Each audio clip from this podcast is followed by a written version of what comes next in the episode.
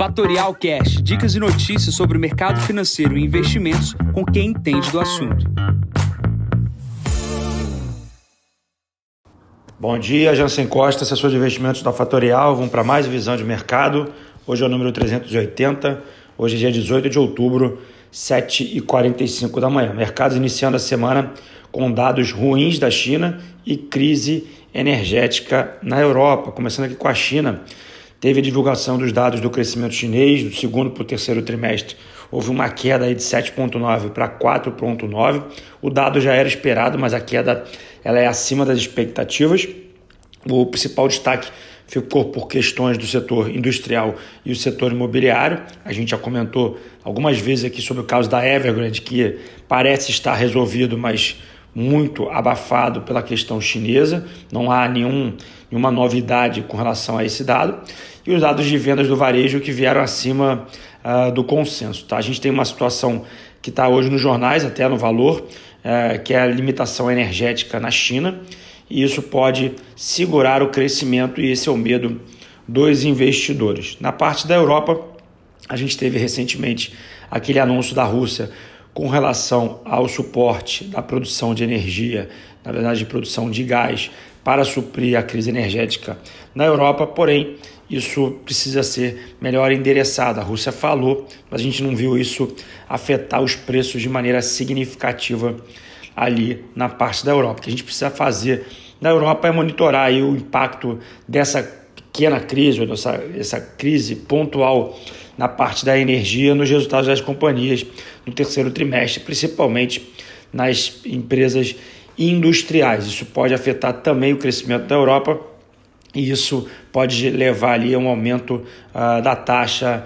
uh, de juros no, no continente. A gente está vendo essa abertura de juros tanto nos Estados Unidos quanto na Europa, uh, principalmente por questões de conter a inflação, inflação aquela que a gente ficava aquela dúvida se era transitória ou não, e obviamente o mercado vai se posicionando com relação à inflação para os próximos meses. A gente vê uma forte movimentação nos vencimentos curtos nos Estados Unidos uh, projetando aí um aumento dos juros antes do que era o consenso há semanas atrás. A taxa dos títulos de 10 anos uh, voltou para casa de 1,6% na início da semana, né? nessa semana agora. O que a gente tem agora pulando para os Estados Unidos e também falando um pouco sobre o Brasil, é o início da divulgação de resultados corporativos. É, dada a alta volatilidade, a gente está vendo a Bolsa na semana passada subindo aqui no Brasil 3%, é, e, e seguidas vezes altas e quedas ah, em diversos setores e uma leitura muito complicada, a gente precisa olhar basicamente para o micro, olhar basicamente para os resultados corporativos, que nos Estados Unidos a temporada já começou de maneira mais forte. Hoje tem mais divulgação do setor financeiro nos Estados Unidos. na semana, amanhã e na quarta-feira, tem grandes empresas sendo, sendo protagonistas na divulgação de seus resultados. Johnson Johnson, Philip Morris, Procter Gamble, Tesla, IBM e HP também contempladas nessa semana. Aqui no Brasil, a volatilidade, como eu comentei, bastante elevada, poucas notícias nos jornais de, de, grandes movimentações na parte de Brasília. A gente vê ali poucos ruídos na questão da CPI do Covid, pouca gente fala sobre isso, pouca gente falando sobre a reabertura econômica lados positivos, como a queda da taxa de transmissibilidade do Covid, não é comentado pela mídia, mas o que a gente vê ali nessa semana é uma é um novo movimentação de uma possível terceira via, terceira via essa que seria basicamente pautada pelo PSDB, ah, com o Eduardo Leite uh, sendo colocado aí como uma possibilidade.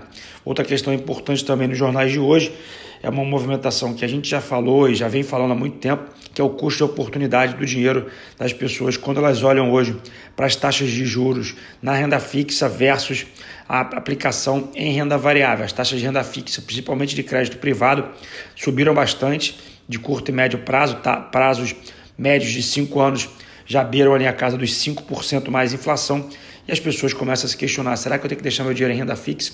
É, desculpa, em renda variável, posso deixar em renda fixa, rendendo de maneira tranquila ali 5 mais IPCA. Essa, essa mudança mostra aí a entrada de fluxo para o movimento de renda fixa. Muita gente comprando novas emissões com taxas mais elevadas e muita gente fazendo essa movimentação para renda fixa.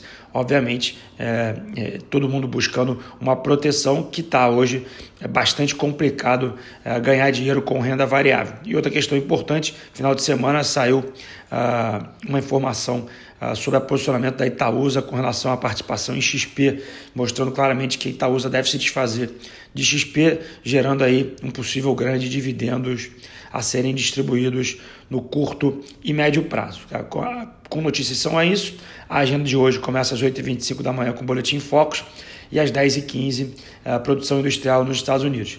Nesse momento o S&P opera na estabilidade, 4.446 pontos, o VIX na casa dos 20 pontos. O destaque para o dia de hoje fica para o petróleo subindo 1,10%, cotado a quase 86 dólares o barril. O Bitcoin na casa dos 61.136 é, dólares, praticamente estável também na abertura da semana. Bom, vou ficando por aqui, desejando a todos um ótimo início de semana, um ótimo dia. Encontro vocês mais tarde no Instagram Fatorial, junto com meu sócio Fábio Lemos, falando da semana. Bom dia a todos, ótimos negócios. Tchau, tchau. E esse foi mais um Fatorial Cash. Para mais novidades e dicas sobre o mercado financeiro e investimentos, siga Fatorial no Instagram, @fatorialinvest. Para conteúdos exclusivos, entre no nosso Telegram, Fatorial News Informa. Para saber mais sobre a Fatorial, visite o nosso site fatorialinvest.com.br.